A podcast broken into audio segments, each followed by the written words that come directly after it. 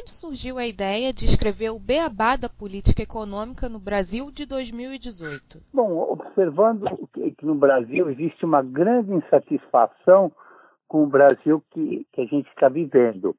Eu vendo nas manifestações de rua, tinha um cartaz que sempre se repetiu em algumas camisetas, dizendo: Eu não quero viver em outro país, eu quero viver em outro Brasil.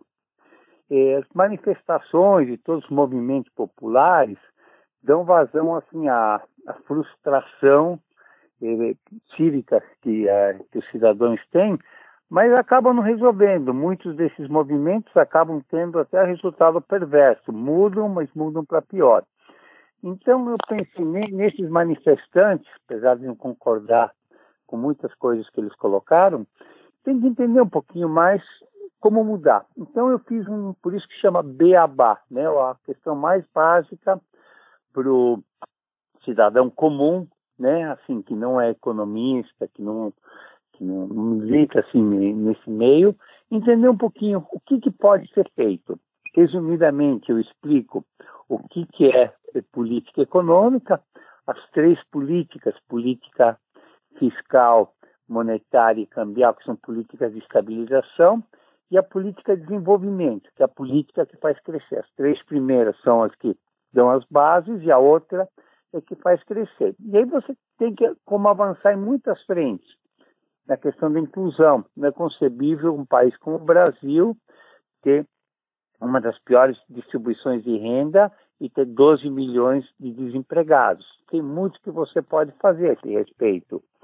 Um exemplo, o Brasil tem, em média, um povo hospitaleiro, belezas naturais por quilômetro quadrado maior do que a média dos países, tem 6% do território mundial e só 1% dos turistas.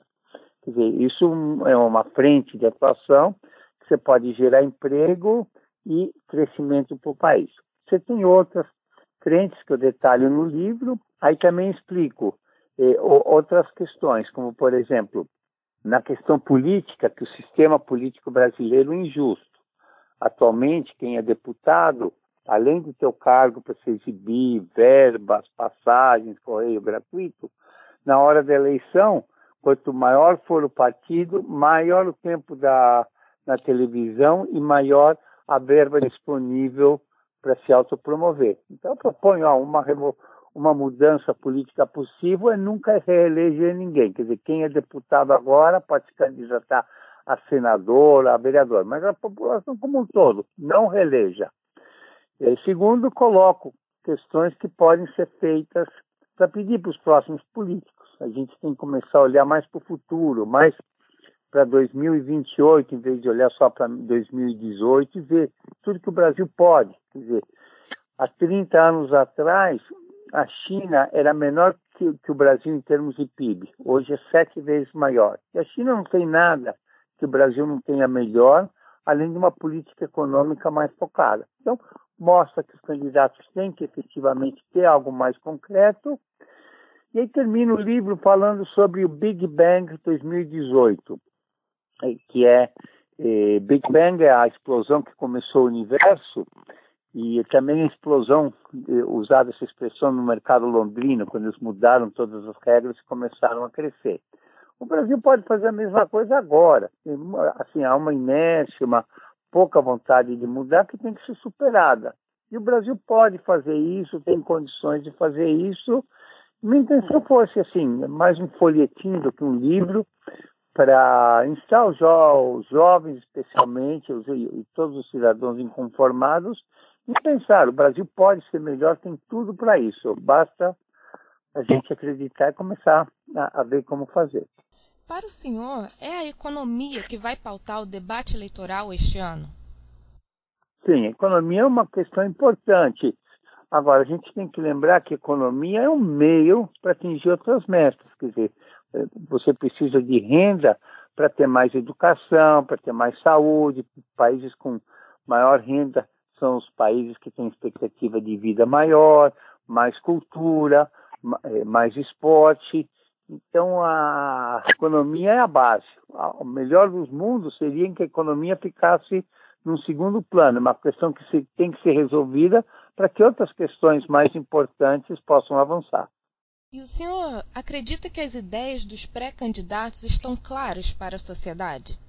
Não, são muito superficiais, né? ou no extremo, assim, é melhor ser rico e saudável do que pobre e doente, né? Vote em mim. Ou extremos, ó, só livre mercado, só segurança, só. Sabe, a realidade é mais complexa e esse é um dos objetivos do livro. Vamos abordar isso mais a fundo. O que deve ser urgente e prioridade para o próximo presidente eleito? Administrar um país é uma questão muito complexa. Eu diria que a, a maior urgência é a inclusão, né? a questão do emprego.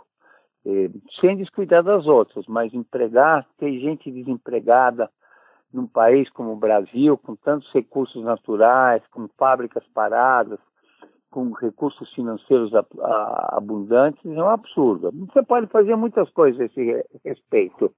É, por exemplo, competitividade a burocracia está expulsando firmas brasileiras para o exterior.